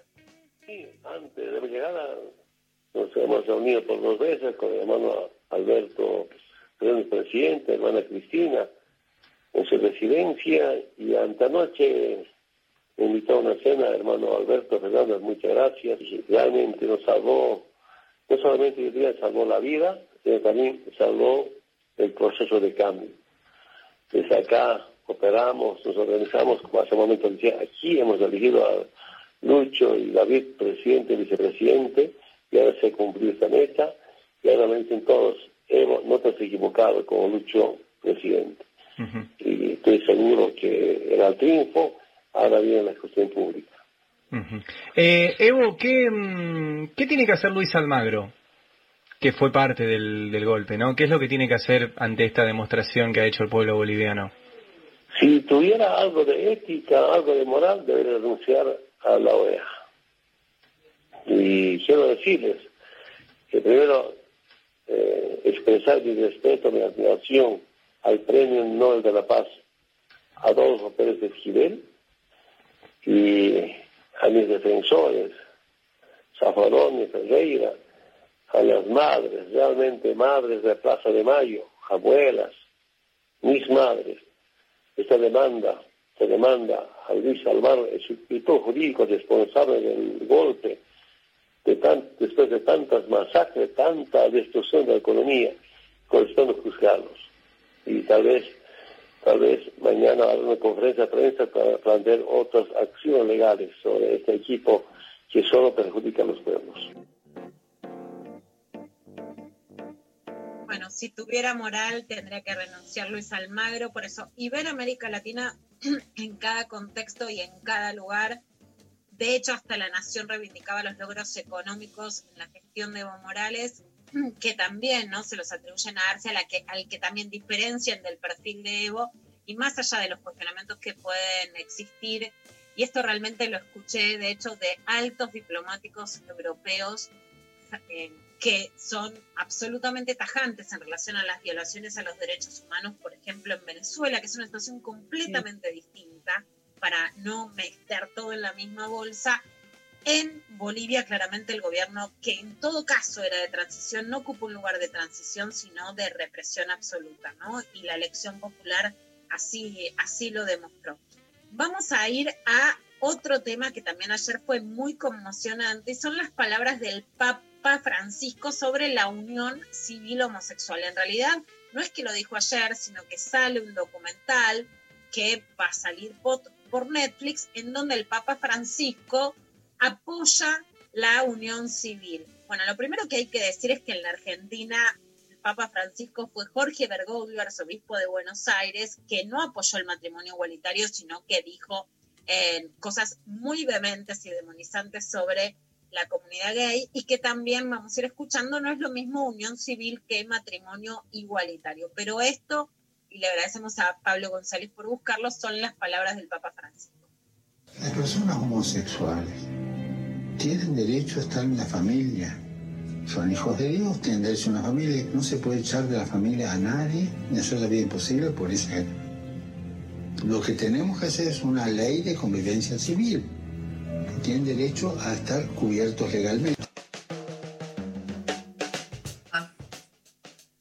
Mírenlo el Papa una ley de convivencia civil. Por un lado, y ahora vamos a, escuchar también que dice María Rashid de la Federación Argentina LGTB, que le contesta al Papa Francisco. Y les recomiendo siempre el que más sabe, además de su militancia sobre la diversidad sexual, pero el que más sabe del Papa Francisco es Franco Torche. Lo pueden escuchar, por supuesto, en Radio Ciudad y ver los tweets, eh, que él es muy crítico y sabe mucho. De todas maneras, es una jugada del Vaticano, ¿no? El Vaticano tiene una fuerte jugada en lo, en lo social, que es tomado como un líder económico a favor de la justicia social, de los migrantes en Europa, no es aceptado por el establishment y en este caso da un pequeño paso. Por supuesto que se puede cuestionar, como lo hace María Rachid y otros, que no es equivalente al matrimonio igualitario. Dentro de la iglesia, de todas maneras, la mayoría lo corre por derecha y esto hay que saberlo y esto va a ser muy mal tomado. Y a la vez, también hay algo llamativo que forma parte de un escenario en la Argentina. Para el canon eclesiástico no sería menos grave la homosexualidad que el aborto. Sin embargo, ¿por qué se siguen ensañando con el aborto? Yo creo que son más misóginos y que además toman en la clausura al cuerpo de las mujeres un hecho político como de ya de la estructura de la iglesia, pero de todas maneras también estas declaraciones de Francisco me interesa pensar cómo pueden jugar en relación al debate legal sobre el aborto en la Argentina, en el que en la frenada del 2018, sin lugar a dudas, el lobby directo de Francisco, levantar el teléfono y llamar a canales de televisión, a diarios, a senadores en la Argentina, fue parte de lo que logró frenarlo puede hablar a favor de la unión civil y ejercer el mismo lobby contra el aborto legal en la Argentina. Todo puede pasar, pero también me parece una jugada de ajedrez que hay que tener en cuenta. Y vamos a escuchar lo que contesta María Rashid. Si bien esta noticia va a generar un alivio para muchas parejas y muchas familias en el mundo, porque va a habilitar el avance en materia de legislación eh, que reconozca derechos concretos, como el derecho a dejar una pensión a una pareja de toda la vida, el derecho a dejarle la herencia a tu pareja y a tus hijos, eh, el derecho a compartir una obra social, todos los derechos que, puede reconocer la unión civil. Eh, también es cierto que el habilitar la unión civil también constituye una estrategia para evitar el avance del matrimonio igualitario. Y la verdad es que el reconocimiento de derechos es muy importante y puede ser fundamental en la vida de una familia, por eso consideramos que puede ser un avance y consideramos que va a ser un alivio. También el evitar que se apruebe el matrimonio igualitario lo que hace es impedir el acceso a la igualdad. Y la igualdad, como mensaje del Estado, es una herramienta fundamental para luchar contra la discriminación y la violencia, no solamente de las personas que se casan, sino de todas las personas de la diversidad en la vida cotidiana que el Estado reconozca los mismos derechos con los mismos nombres, que el Estado reconozca la igualdad ante la ley, que reconozca la igualdad jurídica, que reconozca la igualdad de oportunidades, es un mensaje que también es fundamental para trabajar contra la discriminación y la violencia en nuestra vida cotidiana. Y en ese sentido, eh, lamentamos eh, que se constituya como estrategia para evitar el avance hacia la igualdad. Esta estrategia ya, fue utilizada por Bergoglio, hoy Papa Francisco, en Argentina cuando se discutió el matrimonio igualitario en nuestro país. Él insistía desde la Iglesia eh, en avanzar con una unión civil que reconociera derechos para evitar el avance por el matrimonio igualitario. En la Argentina el peso no solo del Papa Francisco, sino de los antecedentes de Bergoglio son muy importantes porque además sabemos que es alguien que actúa políticamente en la Argentina y que actúa de diversas formas. Por ejemplo, Juan Grabois, que hablábamos del tema de Dolores Echeverre, hace una videoconferencia en vivo. Entonces tiene el apoyo de muchos sectores y estamos frente a un tema en el que la iglesia no es neutral, que es el aborto legal. Bueno, ahí es interesante ver cómo va a actuar, si cómo actuó Jorge Bergoglio o cómo ciertos avances que da como el Papa Francisco o no. Y le agradecemos a Lali Romola por, por la producción de la clavada de noticias y en especial de este testimonio de María Rashid. Y para terminar vamos a escuchar a Irene Montero, es la ministra de Mujeres de España, de Mujeres e Igualdad. Y hay un dato, Mari, que en el verano, cuando podíamos estar en el Centro Cultural Conex al aire libre, eh, el de el amor con Darío, bueno, yo hablé mucho de las queridas, ¿no? Demonizar a las mujeres que supuestamente llegan al poder por estar casadas o por haber estado de novias, ¿no? Con algún funcionario. En ese momento los diarios fueron despectivos con Malena Galmarini, con Mimel Ibarra, con Mercedes de Alessandro. Esto pasaba en la Argentina, pero también qué pasaba en España, donde Irene Montero es la esposa y la madre de los hijos de Pablo Iglesias, que empezaban a atacarlos por estar juntos y decían que eso no podría suceder en una empresa privada. Y lo que a mí me parece de ese, de ese ataque es que es muy emblemático, digamos, del amor compañero, que es cierto que ahora se está diluyendo, que fue muy setentista en la Argentina, ¿no? Que puede ser igual, digamos, que Cristina y Néstor, porque en general cuando tenés una pasión, compartís con tu compañero, lo conoces en el mismo lugar, etc. Yo creo que también es una forma del machismo de quererle cobrar a las mujeres no solo si estuviste o estás con alguien, no tenés valor propio, sino el valor te lo da el hombre con el que estás, sino ahora es, si querés hacer política, quédate sola porque si no vas a estar deslegitimada. Y ese mensaje me parece que marca en esta nueva avanzada del machismo. En este caso, eh, una, una, senadora del Partido Popular, que es María Adelaida Pedrosa Roldán, le achaca a raíz de todo un rollo, una rosca de la política española sobre celulares, que por qué está con Pablo Iglesias a la que ella denomina como machista. Y esto le contesta Irene Montero. Mire, lo primero, señora senadora, yo me meto en la cama con quien me da la gana. Y se lo digo, se lo digo con esta claridad, se lo digo con esta claridad, se lo digo con esta claridad porque yo puedo permitírmelo, pero hay millones de personas en este país que por su orientación sexual o por ser mujeres y por sus legislaciones y por sus actitudes discriminatorias han tenido que ver frustrados sus proyectos vitales porque ustedes son unos intolerantes. Más quisieran ustedes que poder decirles a las mujeres y a las personas con quién tienen que acostarse. Después, sobre el machismo. Ustedes vienen aquí a insultar y a llamar machista al gobierno. Ustedes que han recortado en políticas de, eh, ustedes que han recortado en políticas de igualdad. Ustedes que gobiernan con la ultraderecha, ustedes que, cuestionan el derecho al aborto, ustedes que criminalizan el 8 de marzo. Al final, vienen ustedes aquí como líderes del feminismo. Vamos a encontrarnos en los libros de historia a Mary Wollstonecraft, a Simone de Beauvoir, a Celia Morós, a Clara Campoamor y a Rafa Hernando. Y a M. Rajoy no le vamos a encontrar porque todavía no sabemos quién es. Pero en el momento en el que ustedes nos aclaren quién es M. Rajoy, a lo mejor termina en los tribunales y en los libros de historia por ser también una gran personalidad feminista. Miren, señorías, al final Ustedes necesitan llamar machista al gobierno y a todo el mundo porque es la única estrategia que ustedes tienen para blanquear que ustedes gobiernan con una extrema derecha que niega la violencia machista y que niega las desigualdades estructurales. Si quieren ustedes luchar por el feminismo, este gobierno es su aliado y tienen que mirar ustedes a con quién gobiernan, a esa extrema derecha fascista que les niega los derechos a las personas, a las mujeres y a todas las personas que no piensan como ellos. Gracias. No, no, no. Mi referente a partir de ya. Bueno, son muy lindos los discursos y las peleas en España, a mí me apasionan.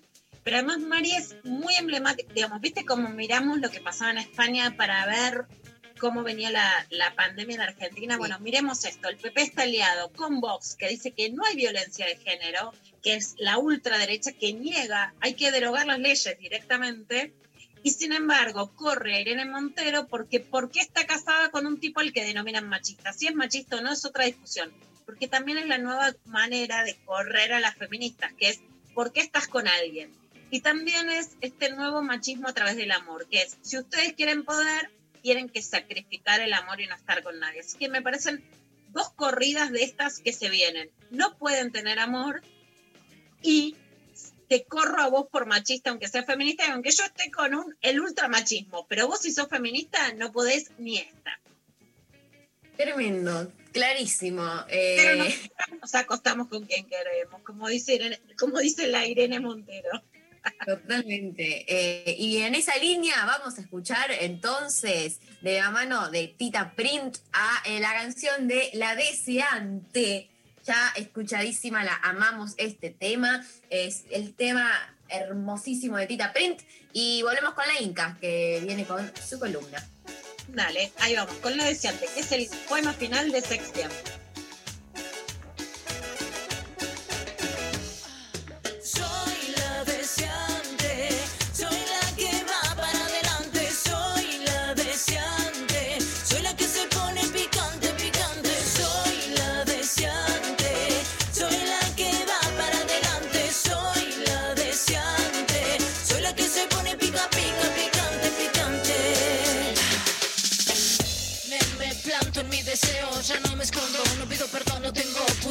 Soy la deseante, no espero más, voy para adelante, no tengo nada que consultarte.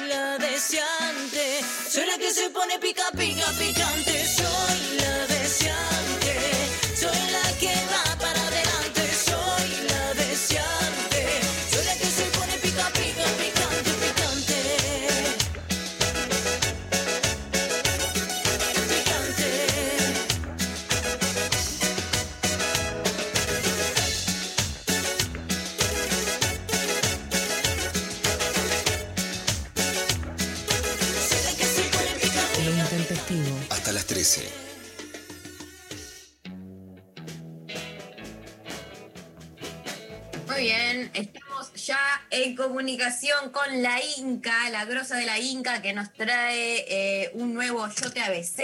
Hoy con la letra G, ¿no, Inca? Con la letra G, ¿cómo están? ¿Cómo están? Entre chicas, me encanta. Me, me siento como que, no sé, podemos empezar a lacranear chabones en cualquier momento.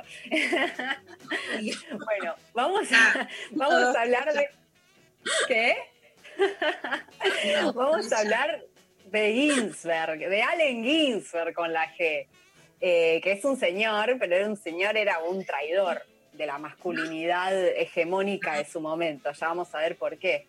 Eh, Allen Ginsberg es uno de los integrantes de la llamada generación beatnik, eh, que igual es medio discutible. En Estados Unidos se discute un poco eso, si realmente fue una generación, porque varios nombres que se asocian a, esa, a la cultura beatnik o a la literatura beatnik son Kerouac, que supongo que lo deben conocer porque es como un clásico, eh, Burroughs, bueno, eran como autores muy disímiles entre sí, entonces es un poco difícil hablar de una generación cuando son tan distintas sus poéticas, sus modos también de, de autovenderse como escritores, pero bueno, sí se, ya como que quedó, quedó instalado, ¿no?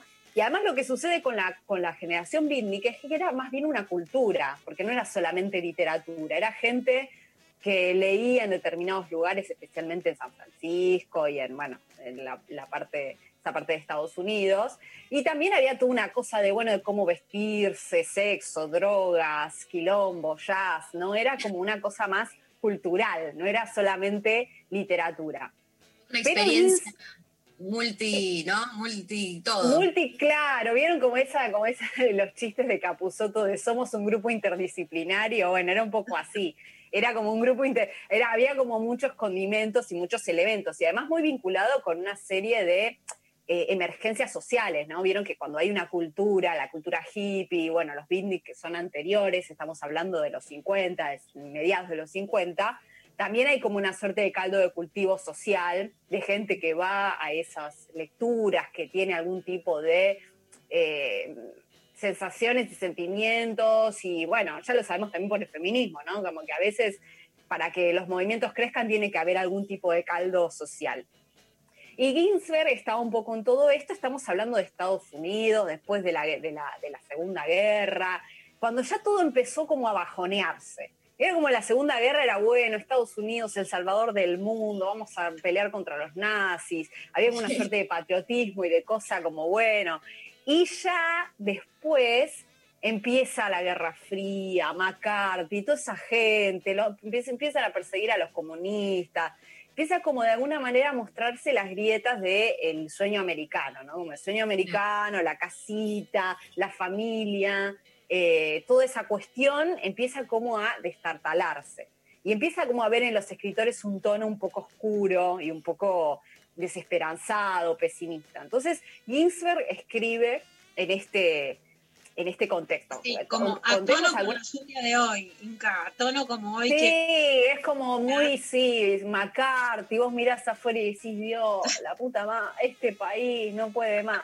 Entonces, en estos escritores había como una suerte de cuestionamiento y antiamericanismo, pero de esa América, ¿no? De esa América justamente que perseguía, que, que era opresiva en un punto y que, tenía como su lado B. Que esto es algo muy norteamericano, ¿no? La cosa de belleza americana, por ejemplo, una película muy cliché de esta cuestión, de mostrar el lado B de todo ese sueño y de todas esas representaciones exitosas. Bueno, hay como todo un lado oscuro. Y estos escritores eran muy así. Y además Ginsberg era, eh, bueno, era, era judío, era homosexual, digamos, también tenía toda esta experiencia de ciertas eh, desplazamientos y discriminaciones vinculadas con, su propia orientación sexual, eminentemente. Recordemos que estamos hablando de 55, 57, donde todavía en muchos países era incluso una actividad delictiva, ¿no? Ser homosexual era una... Entonces ahí había como toda una constitución de Ginsberg. Y él escribe en el 55 eh, un poema que se llama El Aullido, que fue como es el himno de la cultura bítnica. El aullido es el poema. Y fíjense, ya la propia idea de aullido tiene algo, ¿no? De, del, la voz poética como aullido en el medio de una ciudad eh, justamente aplacada y, es como una suerte de canto de protesta, ¿no? Pero, pero animalizada. Y yo les voy a leer, vamos a tener un momento de lectura, lectura poética, que yo odio leer poesía. Y además, no sé si a ustedes les pasa, pero yo la, la lectura de poesía me pongo un poco nerviosa, porque hay que entrar. Vieron que por ahí vos vas a un... Porque yo he tenido que ir, imagínense, por mi formación, por dedicarme a la literatura, he tenido que ir a muchas lecturas de poesía. Y es como toda una cosa. Vieron que hay veces que hay algunos... Me encanta, me encanta la poesía, la cosa cachonda, incluso impostada, ¿viste? Como del recitado. Sí, sí, sí, del recitado. Yo también. Pero al principio tengo como que me agarra como una cosita, ¿vieron? Que como que uno si es medio boludón como yo, es como que tenés que entrar, me cuesta un poco. Pero bueno, vamos a, voy a tratar de leer lo mejor posible el aullido, que es difícil, es toda una tarea, pero como para que veamos un poco el tono y además el inicio es como, ha sido también muy satirizado y muy útil, es como muy conocido el inicio del aullido. Les voy a leer, entonces empieza. He visto las mejores mentes de mi generación destruidas por la locura, hambrientas, histéricas, desnudas, arrastrándose por las calles de los negros al amanecer en busca de un colérico pinchazo. Hipsters con cabezas de ángel ardiendo por la antigua conexión celestial con el estrellado dínamo de la maquinaria nocturna. Que pobres y harapientos y ojerosos y drogados pasaron la noche fumando en la oscuridad sobrenatural de apartamentos de agua fría, flotando sobre cimas de las ciudades, contemplando jazz, que desnudaron sus cerebros ante el cielo bajo él y vieron ángeles mahometanos, tambaleándose sobre techos iluminados, que pasaron por las universidades con radiantes ojos imperturbables, alucinando Arkansas y tragedia en la luz de Blake entre los maestros de la guerra, que fueron expulsados de las academias por locos y por publicar odas obscenas en No, se nos Se fue. me cortó. Se cortó lo mejor. Estaba en un viaje con la Inca, que es. es la Me Inca. fui, me fui, me fui, volví. ¿O siempre estuve? ¡No! Esto es la CIA, te das cuenta, la CIA. Pero, pero llegué justo a terminar Ventanas de la Calavera. Pues Creo sí, interrupto, dice acá Pablo. Yo te pediría otra vez, viste, que yo soy como golosa y no, yo prefiero que. Sí, ¿viste? vos sos gola- lo voy a leer de nuevo. Como decía Interruptus. Bueno, todo de nuevo desde el inicio. Sí. Desde arriba, Bueno, sí. vamos, vamos, vamos. Tenemos que la CIA, A mí me CIA. gusta más no que el primero. Basta de interrumpir. Tenía razón Ginsberg, nos persigue el FBI, la CIA. Bueno, vamos Oh. entonces.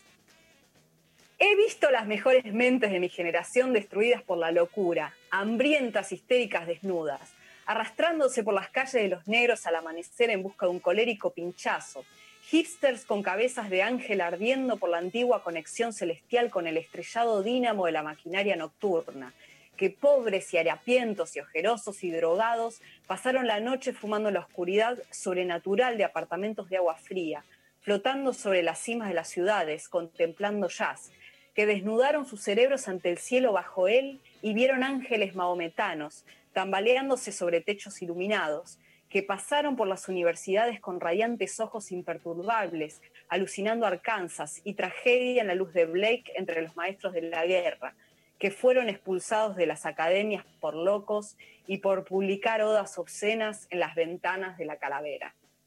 Lo logramos, lo logramos, ¿sí? ¿Salió? Salió. Hermoso, Como podrán ver, es como un poema que está estructurado mencionando todas estas suertes de antihéroes, ¿no? De personajes discriminados por la academia, eh, expulsados, que estaban fuera de la sociedad, drogadictos, eh, putitas golosas, putitas Ah. golosas. Acá en, en el poema hay putitas golosas, pero para que tengas y guardes y archives. De hecho, uno de los versos dice que se dejaron follar por el culo por santos motociclistas y gritaban de gozo, que mamaron y fueron mamados por esos serafines humanos, los marinos, caricias de amor atlántico y caribeño. Esto es re Lupecker. Caricias de amor te mató, te mató. Que follaron en la mañana, en las tardes en Rosales y en el pasto de parques públicos y cementerios, repartiendo su semen libremente a quien quisiera venir.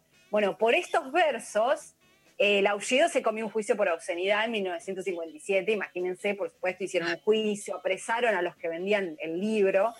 Eh, después salió todo bien y, y no, no, no pasó nada. pero por supuesto, imagínense, era como un escándalo total. Y se conecta un poco con lo que venían ustedes hablando, ¿no? Con los nuevos derechos y todo lo que habilitaron, pero también la poesía plantea cosas de una manera tan abierta y sexualidades que realmente no eran las, las permitidas y además este, esta forma de vivir la sexualidad. Estaba Walt Whitman, que era un poeta de un siglo anterior, que también había una cosa de la desnudez y de vivir la sexualidad con esta apertura, pero acá ya Ginsberg dice las cosas como son, tira a follar y mamar y con todo bien expresado. Y bueno, imagínense el escándalo que generó y además también Ginsberg era alguien que generaba una suerte de autorrelato, de, se, se desnudaba en público, em, eh, sabía muy bien cómo. Ahora también se, usa el formático. Que tiene mucho que ver con, también con las vanguardias, que era algo que ya existía en las vanguardias históricas del principio del siglo XX, existía todo esto de generar un escándalo. No era solamente la literatura, sino generar algún tipo de ruptura con los horizontes morales de una sociedad. Bueno, esto los beatniks era también algo muy presente, de hacer de su vida también una obra de arte en un punto, y Ginsberg era muy, muy conocido. Y después, por supuesto que tuvo una articulación con los movimientos en contra de la guerra de Vietnam, con el, con el rock. Hay videos con Bob Dylan, con Paul McCartney, incluso ya en los 90. Digamos, fue realmente un escritor que eh, a los, eh, bueno, los Beat, con los Beatles tuvo una gran relación también. Fue un escritor que tal vez más que los otros tuvo más una vida pública y una articulación con otro tipo de, artistas y de la cultura de masas y pop.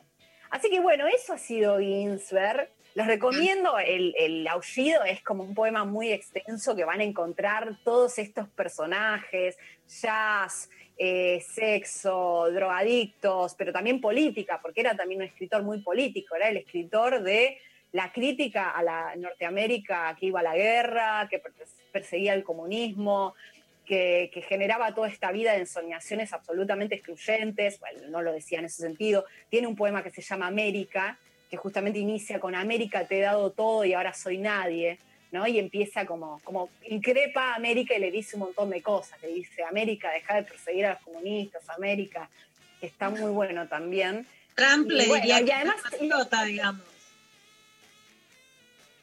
¿Cómo? Trump le, Trump le diría imaginariamente que no es patriota, que habla mal de la patria, no que a cualquiera que... Absolutamente, y de hecho Claro, y de hecho el, hacer de nuevo América grande es un poco también una crítica a todo esto, es una crítica velada y a veces no tanto, a los 60, a los 70, a los feminismos de los 70, a, los movimientos de, derechos civiles, o sea, es un poco también una crítica a toda esa irrupción que cuestionó la grandeza norteamericana, porque en la grandeza norteamericana había guerra, había ensoñaciones blancas, había exclusión. Entonces, cuando cada vez que Trump dice eso y ese eslogan es muy inteligente porque resuena justamente todo esto. Volvamos a la América antes de los 60 y los 70, que generaron todas estas convulsiones y todos estos cuestionamientos y conflictos que antes no existían. Y es mentira, porque sabemos que justamente lo que sucedía era que había eh, dominaciones, violencia eh, totalmente expuesta, pero hay como una suerte de... Vieron que en general las derechas funcionan de ese modo, con generar algún tipo de mito dorado, no conflictivo, antes de que emerja, en, eh, bueno, en Argentina sabemos que es el peronismo, antes de que emerjan los negros en la esfera pública pidiendo cosas, había una Argentina dorada. Bueno, es un poco esa lógica, ¿no? Y Ginsberg es el poeta de la... Siempre digo, la derecha siempre tiene un enamoramiento con que la derecha siempre tiene un enamoramiento con la idea del pasado, ¿no?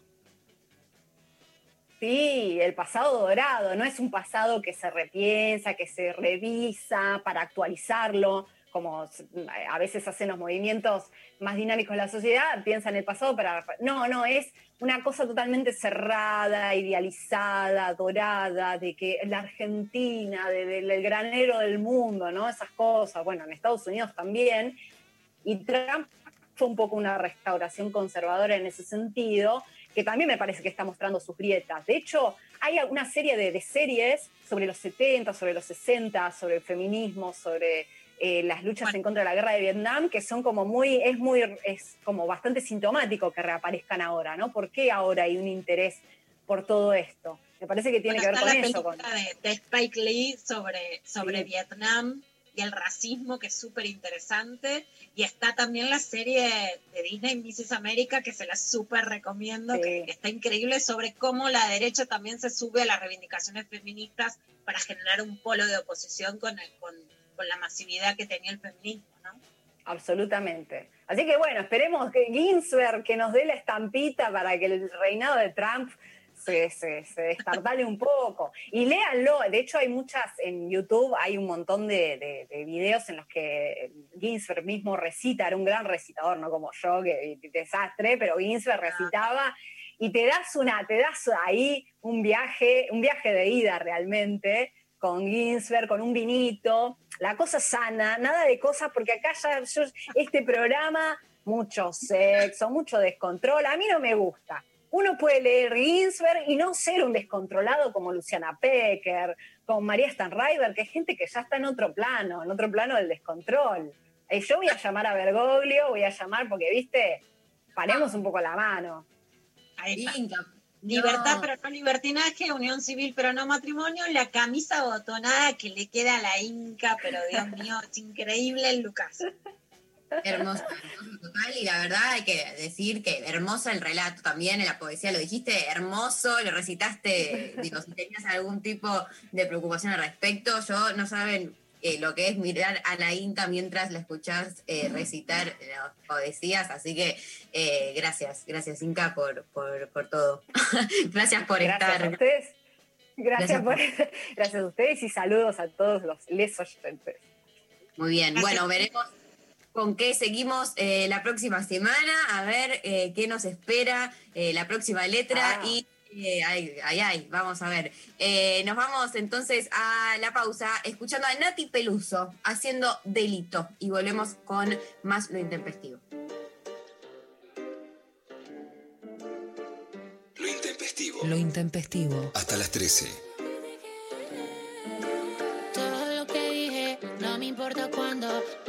Con esa maldad.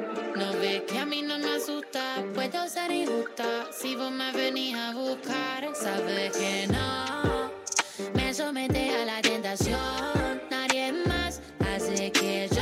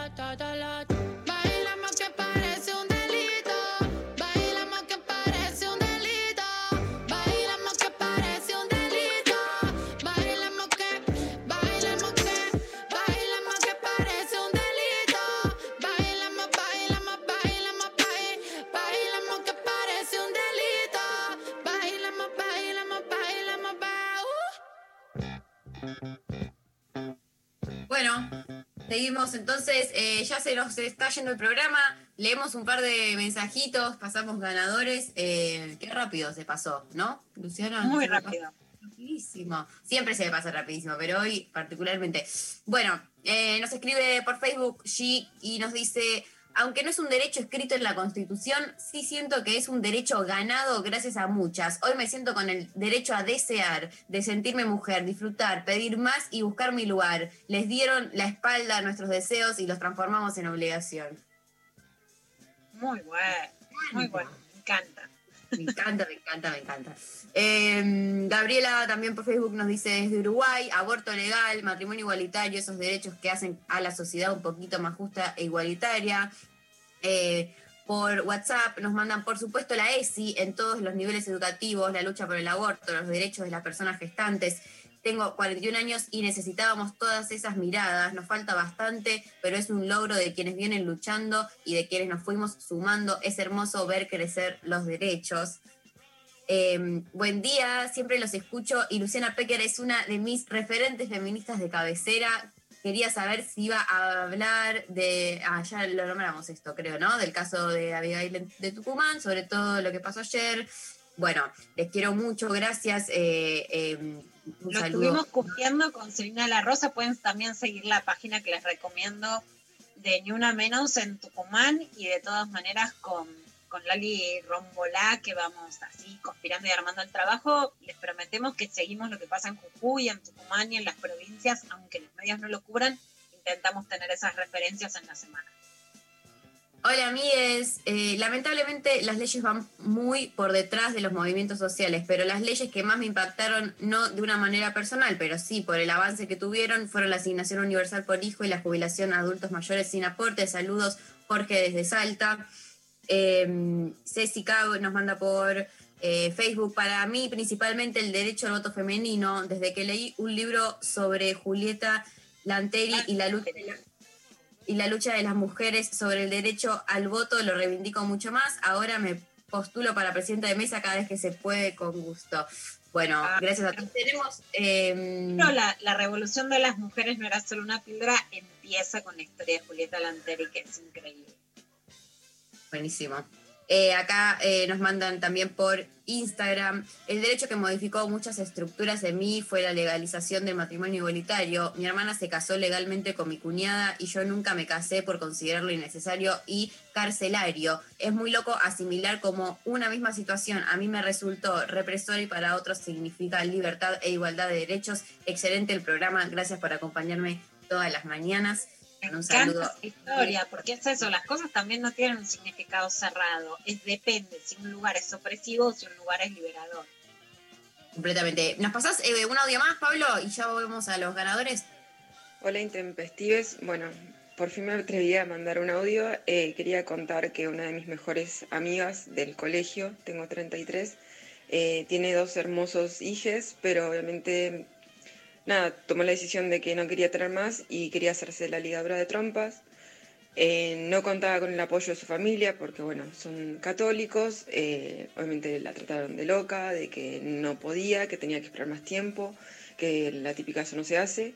Pero ella había tomado su decisión y obviamente yo la acompañé. eh, se lo podía hacer en un hospital público y nada, se lo pudo hacer y la acompañó una de sus ex suegras y ex cuñada y bueno, y tuvo por gente que no era su familia toda la contención que necesitaba para, para, para poder hacer algo que realmente ella quería. Eh, amo el programa que hacen y muchísimas gracias por todo. Me emociona mucho, pero mucho ese mensaje porque siempre lo cuento, pero yo empecé a ser periodista feminista cuando tenía 22 años y en las primeras notas que hice, una nota que también había hecho Mariana Carvajal, que por eso la quiero y la admiro tanto en página 12, con Dora Koledesky amparando a las mujeres que querían hacerse ligaduras de trompas, fue en el partido de San Martín, en la provincia de Buenos Aires, una mamá con cinco hijos que iba al hospital, le decían que no se la hacían, y otra mamá que tenía 10 hijos, tenían una sola cama, la cama había una mantita roja y un bebé con síndrome de Down que estaba solo, y a esa mamá con 10 pibes y que se podía morir una cesárea en el hospital le decían que no. Fue la gran lucha y conseguir que después, en el año 2006, se aprobara el derecho, que en realidad no tenía por qué tener obstáculos, pero tuvimos que aprobar leyes para que no jodieran a la ligadura de trompas, que es un método de anticoncepción quirúrgica, y esta historia que cuenta, ¿no? Alguien que tiene dos hijos, que no quiere tener más, que la, que la amiga la acompaña a pesar de las resistencias, pero que es un derecho que hoy se, se puede concretar, que realmente antes del año 2000 no se podía, que vimos los obstáculos que los contamos y, ser conscientes, Mari, que en la historia de la que fuimos parte, de la que escribimos, de la que participamos, había derechos por los que te podías morir o realmente tener una vida mucho peor de la que podés tener hoy y que los cambiamos es volver a tomar dimensión de la revolución que construimos entre abogadas, mujeres, amigas, docentes, periodistas, que es increíble. De esto, obvio que voy a hablar y la invitación es esto, porque a veces la perspectiva histórica realmente te llena de alegría cuando entendemos todo lo que logramos. Yo los vuelvo a invitar, María, a la intimidad política, cuáles son los derechos del deseo, que es el curso que vamos a dar con Mariana Carvajal en el Centro Cultural Conex los domingos a las 20 desde el 8 de noviembre, los domingos de noviembre. Buenísimo. Bueno, entonces les comentamos quiénes ganaron eh, los accesos completos para el curso. Eh, por un lado, eh, la oyente que se llama, ah, Luciana, se llama también, de Córdoba, de Córdoba Capital, que nos contó, la oyente nueva que nos contó que llamó al 144 y gracias a ese derecho puede contarlo y salir, salir de una relación violenta. Por otro lado, Sol, que nos escribió por eh, Instagram, que dice, poder estudiar, en qué corazón cabe todo ese pasado de restricciones, lo hago por todas las que no pudieron y por eh, las que lucharon. Eh, por otro lado, también ganó Dai, que nos puso el derecho al sufragio femenino, los derechos de los trabajadores. Mi abuela me cuenta de esa época y dice, Perón hizo que no nos echen a los de los trabajos por nada, se trabajaba bien en su época, 94 años de amor, tiene mi vieji, saludos. Y en cuarto lugar, eh, Punchi Panchi, que también por Instagram nos dijo el derecho a una jubilación digna, teniendo la oportunidad de pagar lo que correspondía en cuotas. Ver a mi mamá lograr esa conquista fue decir, se hizo justicia. Verla a mi mamá ese día donde le comunicaron que sí iba a poder recibir su jubilación, no tuvo precio. Eh, entonces la producción se contacta con todos los ganadores. Nos vamos escuchando a Kazu haciendo miedo. Y nos reencontramos mañana con lo intempestivo. Gracias Lali Rombola, Sofi Cornell, eh, Pablo González, gracias Matías Arrasegor en la operación técnica. Nos vamos, gracias Lula Pecker, te quiero muchísimo. Un beso enorme. Nos encontramos el mm, lunes contigo. Adiós. Adiós.